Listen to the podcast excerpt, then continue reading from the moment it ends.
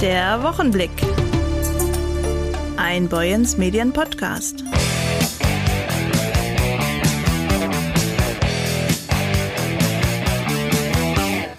Hier ist NDR 2, hier ist der Club am Mikrofon ist Peter Orban. Einen schönen guten Abend. Los geht's mit Kiki D. Another Day Comes. Eine neue Woche ist da. Ein neuer Club, ein neuer Tag. Kiki D.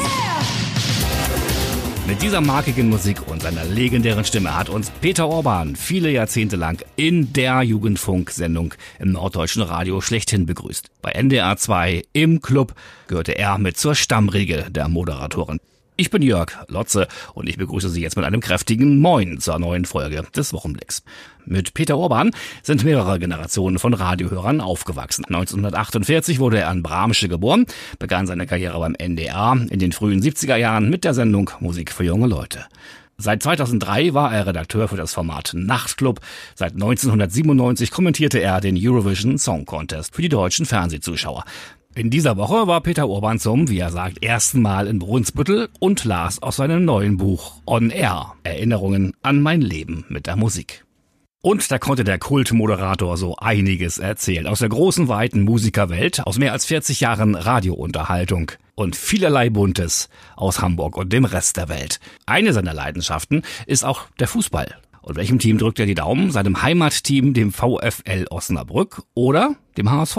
Von dem er auch bekennender Fan ist. Ich bin eigentlich aber immer HSV-Fan gewesen, aber manchmal ist es ja schwer gewesen. Ne? Also es gab ja so ein Auf und Ab, aber man vergisst ja schnell, wie erfolgreich wir waren. Also ich war mal in München da, wurde Bayern mit 4 zu 3 geschlagen. Also das war natürlich irgendwie 1980. Kevin Keegans Zeit, da hätte ich jetzt auch von erzählen können. Mit dem habe ich mal mit Günter Fink zusammen eine Sendung gemacht.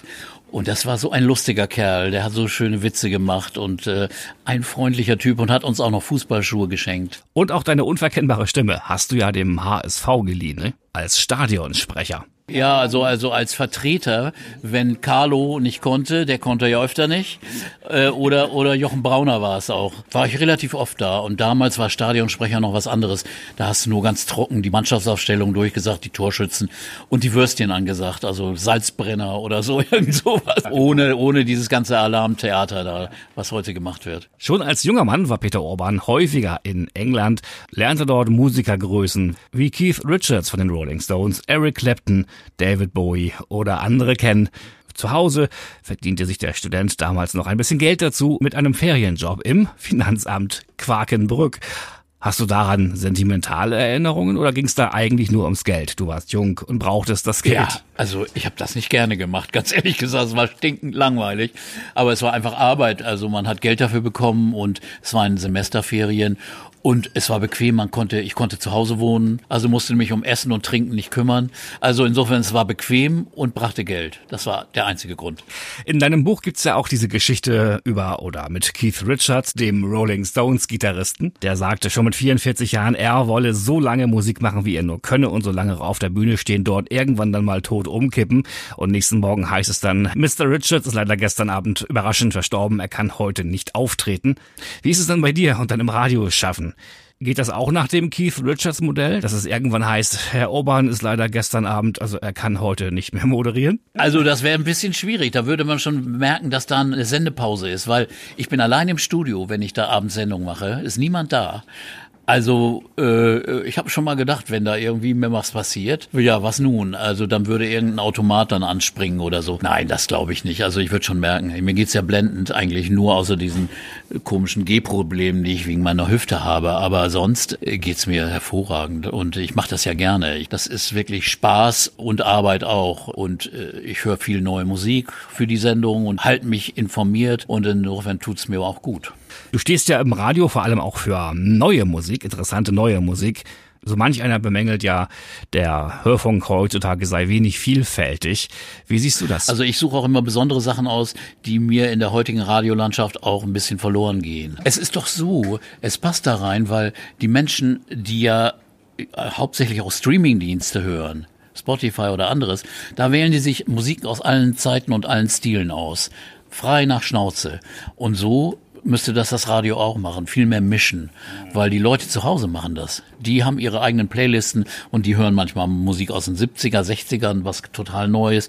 Dann hören sie wieder was von Nick Cave oder von Rio Reiser. Also die Geschmäcker von den Leuten sind viel unterschiedlicher und vielfältiger als manche Radiofunktionäre glauben. Früher, so heißt es, hat das Radio Hits erst gemacht. Heutzutage spielt es sie nur ab. Gibt es eine Chance, dass sich das mal wieder so richtig ändert? Weiß ich nicht, ob das noch geht. Dazu ist die Zeit vielleicht schon zu spät.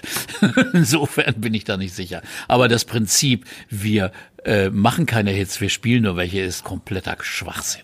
Das habe ich immer, habe ich immer schon totgelacht, wenn ich das gehört habe. Dein gedrucktes Buch On Air umfasst mehr als 530 Seiten. Es gibt es auch als Hörbuch. Man kann in beiden Fällen die Lektüre äh, nicht weglegen beziehungsweise nicht äh, ausschalten. Es ist einfach zu spannend zuzuhören. Wie viele Bücher, mal ganz ehrlich, Peter, wären es denn geworden, statt dieses einen, wenn du alles hättest aufschreiben dürfen, was du aufschreiben wolltest? Bestimmt noch zwei. Also eine Late-Night-Ausgabe, so mit den, mit den Aftershow-Erlebnissen und Sachen, die man jetzt in so einem Buch vielleicht mal nicht breit tritt, weil es sind ja auch Menschen dahinter und äh, gibt es auch Persönlichkeitsrechte und so weiter Dinge. Also es gibt sicher noch ganz viele Geschichten, die absolut lustig und schräg wären, aber äh, die spart man sich vielleicht mal auf. Ich weiß es noch nicht. Okay, also demnächst erstmal noch kein zweites Buch. Nun ist das erste ja auch gerade auf dem Markt, aber wir haben gerade gehört, es ist noch Luft nach oben. Da kommt noch was. Wir freuen uns. Vielen Dank, NDR-Kultmoderator Peter Urban. Alles Gute und dir und damit uns noch viele schöne Radiosendungen. Alles Liebe, alles Gute an die Leser von Boyens Medien. Hört weiter gute Musik und es gibt dafür Podcasts, noch ein paar Sendungen und eure eigene Plattensammlung. Es grüßt euch, euer Peter Urban. Auch der Kreis Dithmarschen will die Verkehrswende voranbringen und dazu den öffentlichen Personennahverkehr ausbauen. Ein Stundentakt auf den Hauptlinien und eine straffere Linienführung, das sind nur einige der Maßnahmen, die in den vergangenen Jahren umgesetzt wurden. Seit neuestem gehören auch fünf Elektrobusse zur Flotte. Sie sind schon an ihren Farben zu erkennen. Türkis und Blau, Farben, die wir auch von Nah SH und der Bahn kennen, der echte Norden. Die Elektrobusse fahren jetzt abwechselnd auf möglichst allen Linien durch den Kreis. Wiebke Reissig-Dwenger hat bei der offiziellen Einweihung der Busse mit dem leitenden Kreisverwaltungsdirektor Christian Rüsen gesprochen. Wir sitzen jetzt hier in dem neuen Elektrobus, mit dem wir eben gerade eine Probefahrt gemacht haben. Wie ist das Fahrgefühl? Das Fahrgefühl ist sehr gut. Also es ist ein sehr leiser Bus. Man hat ja gerade eigentlich eher nur die Klimaanlage gehört, weil die Temperaturen draußen und dann eben auch nachher im Bus ja doch höher sind. Von den Fahrgeräuschen ist das sehr ruhig. Ähm, es ist ein sehr schöner und sehr komfortabler Bus. Ich bin damit rundum zufrieden. Der Kreis beschäftigt sich schon länger mit der neuen Mobilität. Seit wann planen Sie das? Unser Kreis hat ja schon aus Tradition äh, den Fokus auf erneuerbaren Energien und damit eben auch auf alternativen Antriebsformen, nicht nur im Individualverkehr, sondern auch im öffentlichen Personennahverkehr. Wir hatten seinerzeit vor circa zehn Jahren haben die Pinneberger Kollegen mal einen E-Bus in Betrieb gehabt. Das haben wir uns auch angeschaut. Das war allerdings seinerzeit noch nicht so sehr ausgereift. Deshalb dann erstmal wieder zurückgestellt.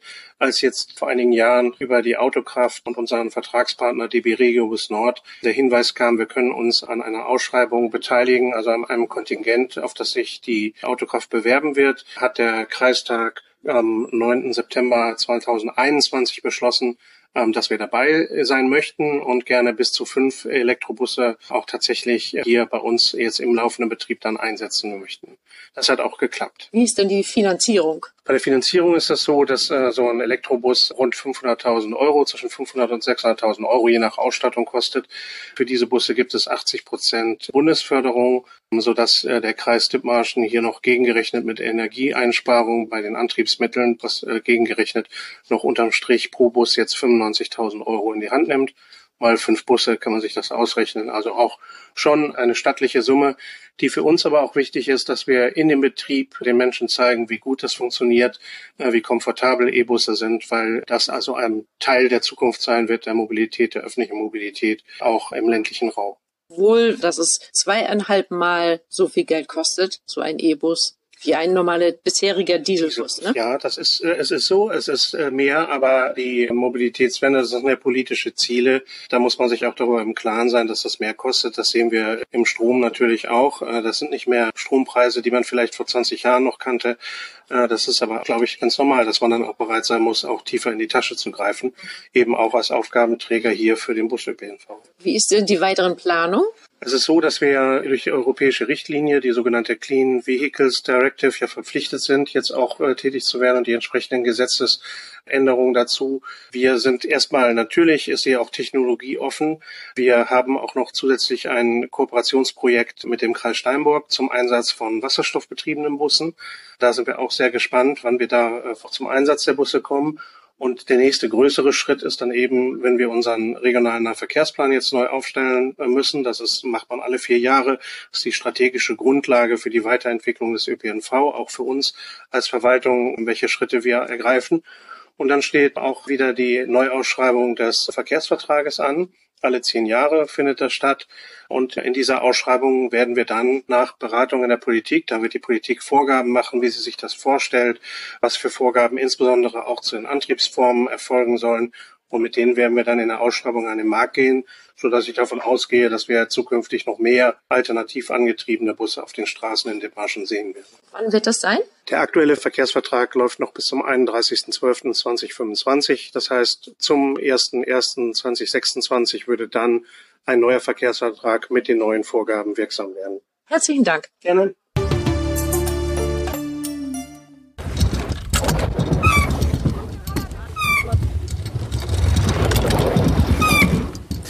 Die Brunsbüttler Pump Track ist jetzt offiziell eröffnet worden. Dazu hatte die Stadt einen besonderen Gast eingeladen, den BMX-Profi Christaps Fexer. Er kam zu Besuch, zeigte sein Können und gab Tipps. Christaps, was fasziniert dich denn am allermeisten am Pump-Track fahren? Ja, einfach das Nummer eins, was will ich sagen, ist Geschwindigkeit und Adrenalin, das ja, bin ich in diesem Sport schon über 25 Jahre, sei so, und ja, habe ich schon Technik und, und Koordination und alles aufgebaut. Und deswegen, das ist super viel Spaß, einfach schnell zu fahren und auch unter Kontrolle, nicht einfach gucken, oh, was passiert hier oder, oder mit nicht so großer Risk, wegen habe ich, sage ich so, gute Erfahrung über 25 Jahre. Und deswegen, ja, einfach Geschwindigkeit, Adrenalin, einfach so schnell wie geht zu fahren mit Fahrrad. Das macht Spaß, aber bei Pumptracks ist es, ja, können wir schon sehen bei, bei Kindern, keiner will wegfahren. Man fängt so an, willst du probieren mehr und mehr und mehr und nicht nach Hause fahren, aber einfach draußen bleiben und, und ja, diese coole Pumptracks fahren vielleicht was äh, Neues lernen, auch mit, mit Freunden unterwegs sein. Und ich denke, das ist äh, sehr, sehr wichtig in diesen Zeit, wann viele will einfach im Innen sitzen, bei Computer oder Tablet spielen, aber einfach draußen aktiv sein. Und das ist, sei so fast egal, fährst du mit Scooter, mit BMX, aber trotzdem kannst du neue Leute treffen hier und mit Freunden zusammen Zeit haben, ja. Womit fährst du am liebsten rüber? Mit Roller oder ich vermute mal mit dem BMX-Bike? Ne? Ja, ich bin immer noch ja, BMX-Profi und äh, ja, deswegen Fahrrad ist meins Nummer eins, sag ich so. Aber kann ich auch für Spaß ein bisschen mit Roller fahren und ein bisschen zeigen, zeigen zu Kindern, wie, wie läuft das mit Pushen und ein bisschen mit Springen, Wheelen und, und so weiter, ja. Du kommst ursprünglich aus Lettland, lebst in der Nähe von Hamburg und wärst in den kommenden Tagen bei der Weltmeisterschaft an den Start gehen. Welcher denn? Übernächste Woche, ich fahre nach äh, Weltmeisterschaft und das ist im BMX in Glasgow. Das ist BMX-Rennen. Das ist Sport, wo zum Beispiel von Start bis zum Ziel. Deine Ziel ist einfach so schnell wie geht zu sein und äh, fährst du immer gegen äh, sieben andere Fahrer und ja, fährst du einfach über, über Hügel durch drei Kurven normalerweise bis zum Ziel so schnell wie geht's. Und äh, ja, das ist schon im Olympische Spiele, diese Sportart. Und mein Ziel ist nicht nach Olympische Spiele fahren, weil ich arbeite taglich auch andere Arbeit als Fahrradmechaniker, bin ich äh, BMX-Trainer auch. Und deswegen, ich mache das, sage ich so, jetzt, letzte fünf Jahre, ich mache das mehr mehr für Spaß, nicht als, nicht jeden Tag als Profi, aber, aber trotzdem kann ich immer noch gut fahren und, und das macht Spaß und deswegen Ich nehme teil bei Weltmeisterschaft und bei BMX und äh, Bumptrack Weltmeisterschaft fahre ich auch. Verschiedene Räder rollen über den gewellten Pumptrack, ab und zu quietschen die Bremsen. Die Fünfklässler haben einen konzentrierten Gesichtsausdruck, wenn sie auf die Bahn auffahren und versuchen, die Tipps von BMX-Profi Chris Taps zu befolgen. Die Schüler waren hochmotiviert, zum Beispiel Ben Niklas. Äh, mein Name ist Ben, Niklas Carstens, komme aus Brunsviertel. Bin hier schon öfters gefahren. Ja, gefällt mir gut. Was macht denn am meisten Spaß? Äh, das Tempo? In den Kurven, wenn man da in den Kurven fährt, das macht sehr viel Spaß. Auch Bescher hatte Spaß, seine Runden zu drehen. Wie er Boyens Medienvolontärin Kimmerlin Bethke verriet. Hast du das denn jetzt zum ersten Mal gemacht heute? Ja, und das macht Spaß. Ja, und ich habe schon ein bisschen Probleme. Aber die Tipps haben geholfen von Christoph. Ja. Und äh, wir haben auch die beste Lehrer hier mit. Und wirst du denn jetzt, äh, ich glaube, die Pumptrack, die steht hier ja jetzt erstmal fest. Wirst du jetzt öfter hier vorbeikommen? Ja, ich wohne hier aber nicht so weit, deswegen kann ich öfter hier kommen. Ja, sehr gut. Ja, danke. Bitte. Über Werner Witte, der bei Parkitect, dem schweizerischen Hersteller der Anlage arbeitet, kam der Kontakt zu Christaps Wechser zustande. Auch Werner Witte war mit dabei und unterstützte die Schüler bei den ersten Runden und bei der Tuchfühlung mit der Anlage. Was genau wird denn trainiert? Ja, ich unterstütze das Ganze so ein bisschen. Wir haben halt äh, Christaps Wechser als tatsächlich BMX Pro, der hier äh, glücklicherweise das Training macht und dann natürlich auch aus erster Reihe die sportliche Erfahrung mitbringt, aber gleichzeitig auch äh, lizenzierter Trainer ist und da auch seine Unterrichtserfahrung mit einbringen kann. Was fasziniert Sie denn am meisten am Pumptrack-Sport? Also das Tolle an dem Pumptrack ist natürlich zum einen, dass es ein unheimlich niedrigschwelliges Angebot ist. Das heißt wirklich Kinder und Jugendliche, aber auch Erwachsene aller Altersklassen und aller Könnenstufen kommen da eigentlich relativ schnell ins Rollen. Und ob es jetzt ein Laufrad ist, ein BMX-Rad, ein Scooter, ein Skateboard, also alles, was rollt, kann da drauf fahren. Und es ist natürlich auch so, dass man nicht wie bei einer Skate-Rampe oder so von oben irgendwo reinfahren muss. Erstmal, also die Hemmschwelle da jetzt durchzufahren ist viel geringer. Und dann natürlich der Spaß, weil man gleich durch die Hügel auch eine gewisse Geschwindigkeit erreicht und dann natürlich in den Kurven sich langsam daran tasten kann, die Fliehkraft kennenzulernen, weil man halt, je schneller man durch diese Steilkurven fährt, desto mehr spürt man natürlich die Fliehkraft. Und das ist, glaube ich, das, was die Kinder auch gerade so fasziniert, ne? diese Geschwindigkeit in einem relativ sicheren Umfeld zu erfahren auch. Wie lange braucht man, um so das erste Gefühl für das Fahrrad oder den Roller zu bekommen? Um zu fahren, das sind eigentlich, würde ich sagen, innerhalb von einer Stunde haben die meisten Kinder das schon so, dass die erstmal sicher da durchfahren. Das Ding, die Anlage heißt ja Pump Track, weil es im Endeffekt ja dann auch möglich ist, sich durch diese Anlage durchzupumpen. Das heißt, durch die reine Körper-Hoch-Tiefbewegung sich Schwung auf den Wellen zu holen, dass man zum Beispiel beim Fahrrad nicht mehr treten muss.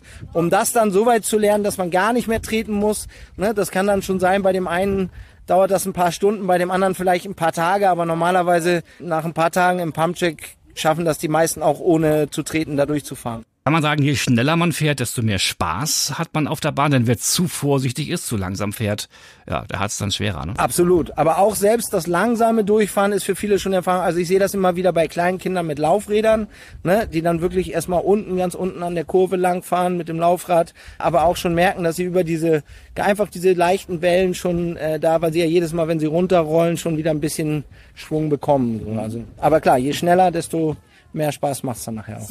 Die Hochtiefbewegung, die auf dem Pumptrack wichtig ist, die kann man auch gut in der Ebene üben. Das Training trägt auch zur allgemeinen Fahrsicherheit bei, sagt Werner Witte, sodass die Kinder im Straßenverkehr auf längere Sicht auch viel schneller reagieren können und sicherer fahren. Wir haben damals den, also ich komme jetzt auch hier von dem von dem Hersteller, das ist die Firma Parkitect, ähm, die sozusagen diese Module halt ja auch erfunden haben. Jetzt inzwischen in der dritten, vierten Generation gibt's diese Anlagen auch in verschiedenen Bauweisen. Ne, und wir haben halt gesagt, das ist natürlich auch immer super, wenn man die Kids dann nochmal so ein bisschen ranführt, gerade in der Schule, weil es halt zum Beispiel in Schleswig-Holstein, viele wissen das gar nicht, aber Rollen, Gleiten, Fahren ist fest im Lehrplan vom Kultusministerium verankert. Das heißt also, da ist natürlich so ein Pumpcheck neben der Schule optimal, um da auch das in den Unterricht mit reinzunehmen. Mal Hand aufs Herz, waren Sie schon im Urlaub oder wollen Sie noch? Und wenn ja, haben Sie ein Ziel, das Sie ansteuern werden? Vielleicht ist auch sogar schon alles gebucht. Mein Kollege Maurice Dannberg hat mal nachgefragt in Heide in der Innenstadt. Wohin geht's denn dieses Jahr in den Urlaub? Ich habe kein, äh, ich habe keinen Urlaub. Urlaub schon mal gehabt, Tagestouren, sowas alles. Also an die Ostsee, mal eine Städtetour Richtung Hamburg, mal ein bisschen richtig Stadt erleben. Nein, also wir bleiben hier und machen keinen Urlaub. Wir bleiben hier. Heide ist schön. Wir können hier eine ganze Menge machen. Ja, wir fahren nach Dänemark. Eigentlich jedes Jahr. Immer. ja, wir fahren nach Schwinemünde an die Ostsee. Wir freuen uns auch drauf. Jedes Jahr wieder. Schöne, kann man schön Urlaub machen, wirklich. Ja, wir fahren nicht weg. Wir fahren äh, Mutti besuchen in St. Peter-Ording, die ist in der Reha-Klinik und baut sich auf. Und dann viel Strand, viel austoben, raus. Ja, genießen. Ähm, ich habe am Dienstag Geburtstag und dann fahren wir, dann fahre ich im Hansapark mit meinem Kumpel Brian und dann fahren wir da ein paar Karussells. Sonst mache ich eigentlich gar nichts mehr in den Ferien. Eigentlich spiele ich dann, gehen wir eventuell noch vielleicht ein bisschen ins Schwimmbad. Ja, mehr eigentlich nicht. Soweit der heutige Wochenblick. Die neueste Folge wie immer jeden Freitag an dieser Stelle und auf dieser Welle eines ihrer Boyens Medien Podcasts. Die Redaktion hatten heute Sönke Dwenger und Wiebke Reisig-Dwenger, Jochen Boje, Maurice Dannenberg, Kim Marlin Bethke und ich. Mein Name ist Jörg Lotze. Ihnen jetzt ein tolles Wochenende. Machen Sie was draus. Wir hören uns dann wieder in der kommenden Woche. Bis denn dann. Tschüss, tschüss. Der Wochenblick. Ein Boyens Medien Podcast.